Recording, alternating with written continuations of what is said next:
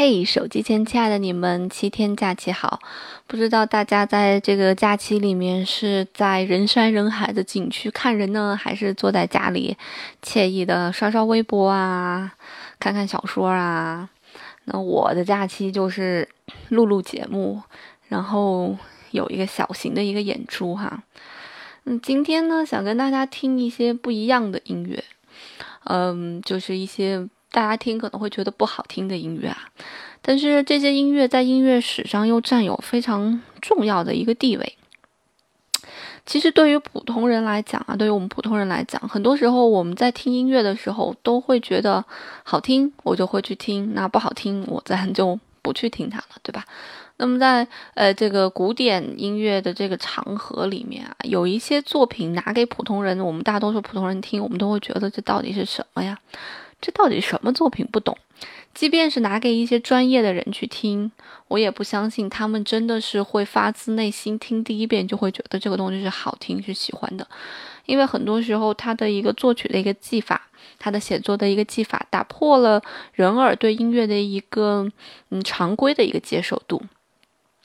当然啊，也有一些呃专家去解释说，说人耳能够接受这个音乐的这个范围是非常的大的。比方说你在年轻的时候喜欢听一些作品，不喜欢听另外一些作品，但是等你上了年纪之后呢，你可能会觉得你不原先不喜欢的那些作品，你听着听着也蛮有味道的。那尤其是如果有人给你去推荐这个作品，或者力荐这个作品啊，这个人又是你平常很喜欢的人，那你不断在听这个作品过程当中，你可能会慢慢的喜欢上这这种作品的类型。嗯，我们知道，在这个音乐的这个长河里面，嗯，这些音乐可以被分为各种各样不同的类型，对吧？嗯，我在以前的节目里面跟大家介绍过两期，一期在介绍古典音乐的类型，一期在跟大家介绍现代的一些比较流行、主流的音乐的一些类型，大家可以去听一听。那么在古典音乐的这些主流的类型里面，嗯，大多数人都能够去接受的，就是莫扎特、肖邦、舒伯特、柴可夫斯基他们的作品，也就是说，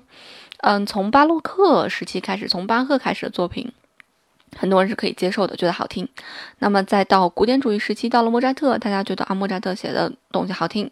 然后再到了浪漫主义时期，大家觉得肖邦啊、贝多芬啊、李斯啊这人写的东西都很好听。那其实再往下走，走到我们上一期跟大家介绍过的这个印象派，介绍到德彪西的时候，很多人就会觉得这个东西有一点点怪了，因为前面我们也跟大家介绍过他所运用的，嗯。旋律的排列组合是跟我们平常不一样的，所以有的时候有的人就会觉得有点怪。像我小的时候听到印象派，我就会觉得有点怪，我会听不惯。那再往下走呢，就会到了一个叫做更极端的一个音乐的一种类型，叫做无调性。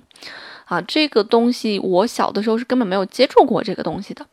所以我到了差不多二十岁左右的时候，开始听过无调性和十二音体系这样一个东西，我就开始找这样的作品去听。我听不过一分钟，我会觉得这种作品很奇怪。有一些大师也也在听这些作品，他们也觉得很奇怪。我们一致都认为是小孩或者你家的猫在琴上胡乱的压，然后组成的一些乐曲。所以今天就会跟大家来分享这样一些让你觉得匪夷所思的一些作品。那么这些作品，它确实是在，嗯，这个音乐史上占有很重要的地位。比方说印象派的德彪西吧，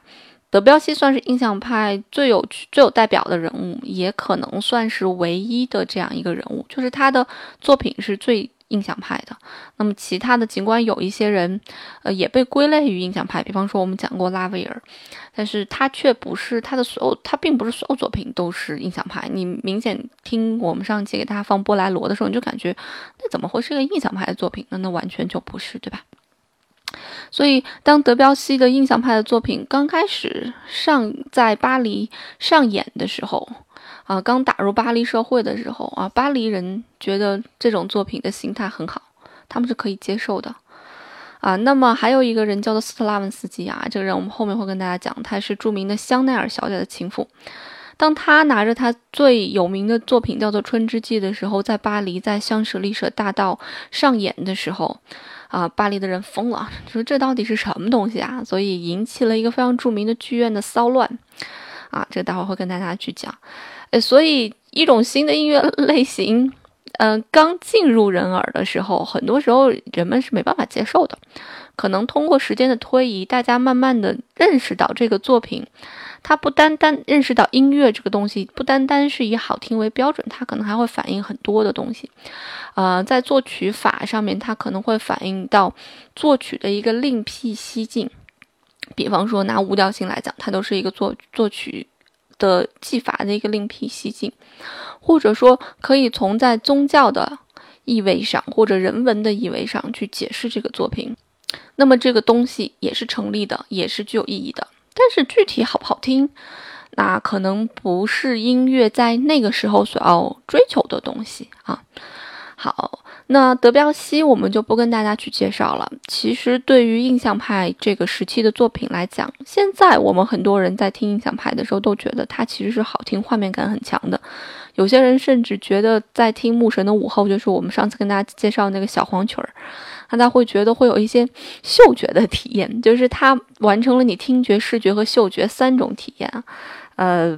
就会有一些奇妙的感官的一些感受。那我今天想介绍第一首作品，就是刚才跟大家提到过的这个人斯特拉文斯基，他的一首作品叫做《春之祭》。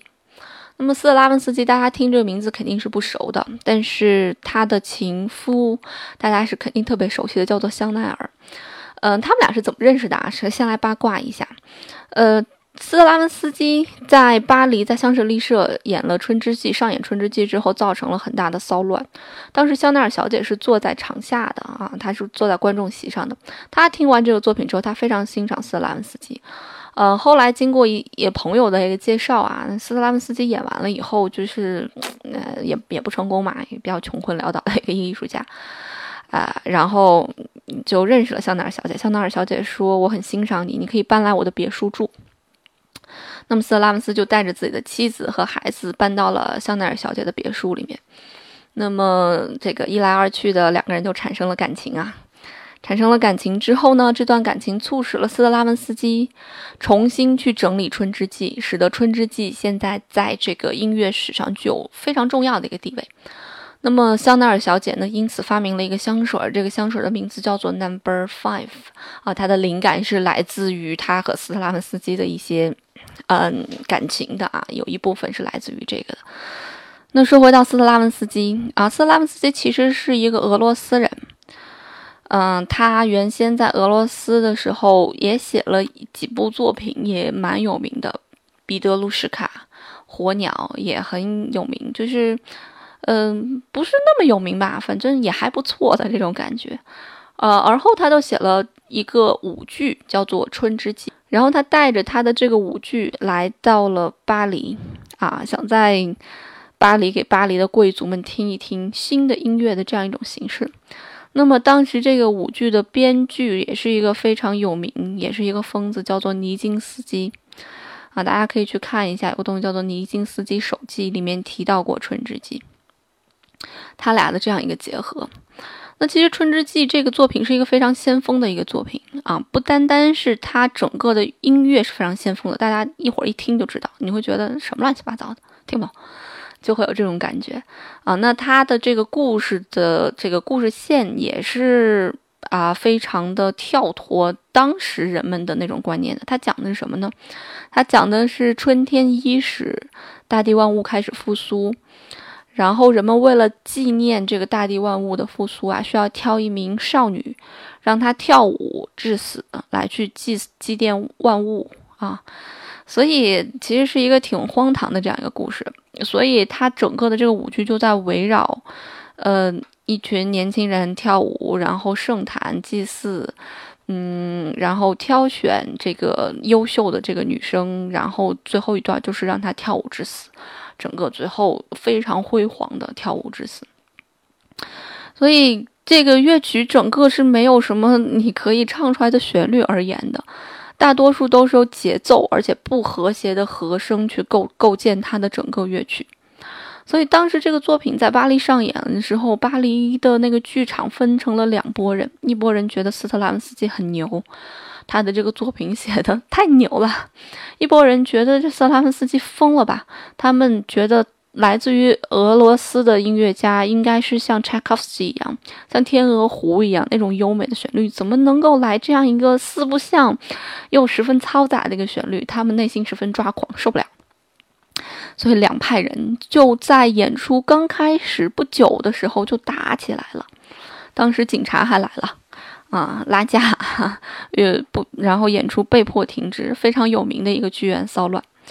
嗯，这一部这一幕情节，如果大家想看，可以看一部电影，叫做《香奈儿的秘史》，啊，里面演到斯特拉文斯基去上演这个剧目时候的场中的一些骚乱的情况。那么还有一本书，就叫做《春之祭》，啊，也是在讲当时剧院那种情况啊。里面有一段在讲说，当时一个观众啊，亲身经历的观众说。呵呵，他后面的一个观众非常激动，呃，不断的在敲打前面的那个人的脑袋，跟着节奏在敲打前面那个人的脑袋。所以这部乐曲其实是一个非常有趣儿、非常难得、非常让人一开始听的时候不能接受的这样一个作品。那我第一次听这个作品的时候，我是先知道了这个前面的故事，我才去听它的。我是怀着一个非常崇敬的心情去听它。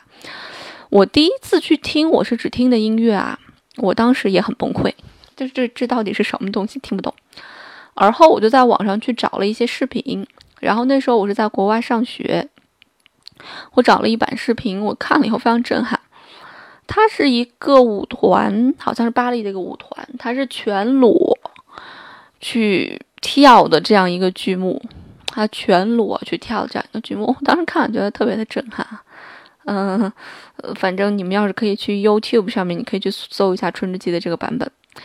啊，随后我又在大剧院看了大剧院的一个《春之祭》的版本。当你真正的坐在剧院里面，知道这个故事啊，你坐到剧院里面，在听到这个音乐和你的这个视觉的冲击的时候，你会发现这首作品真的很伟大。你在听的时候很激动，我也不知道我自己在激动什么。但是我听了以后就觉得心潮澎湃，然后回来还洋洋洒洒的写了很多我的观后感。总之，这部作品对我的这个给我的印象是非常的深的，因为它是我刚开始去接触这种无调性，我们可以把它叫做无调性，也也你也可以直接把它理解成不好听的作品啊。刚刚去接触这个不好听的作品，但是基于一个故事的背景。和一个舞美、一个视觉的冲击，你会觉得这部作品还是一部很值得一听一看的这样一个作品。那今天我就会跟大家分享一段这个作品，也不会分享太多，因为你真的听不下去。相信我，如果你听了一节，你觉得还能听下去的话，OK，没有问题，把这个作品听完吧。是一部很值得去听的作品，但是我更建议是把这个作品看完，啊，非常值得一看的作品。那么这个作品刚开始引入这个，就是这个作品刚开始啊，是有一个立陶宛，那个是来自于立陶宛那个小调，你会觉得还蛮好的，蛮好听的。等到后面慢慢的，你就会觉得乐曲越走越不对了，这怎么越走越怪了？怎么越走我越不能够接受了？就会有这样一种感觉。所以，现在我们就一起来聆听一下这首作品《春之祭》。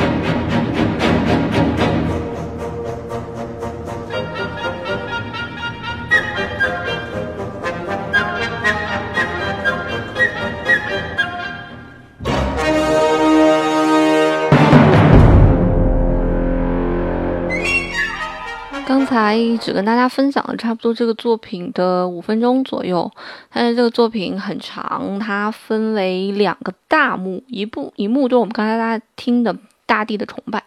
他一直都说对大地的崇拜之情。首先，先是一个立陶宛的那个小调吹出来，一个大家在沉思大地万物要复苏了，然后我们听到了春天的征兆。然后已经有一些慢慢的节奏的元素进来了，随后就是劫持的游戏，嗯，会有一些粗犷恐怖的东西，我们听到了一些 节奏上面的变化，嗯，那后面还有什么轮舞呀、对抗部落游戏呀，会有圣者登场哈，就是来去选要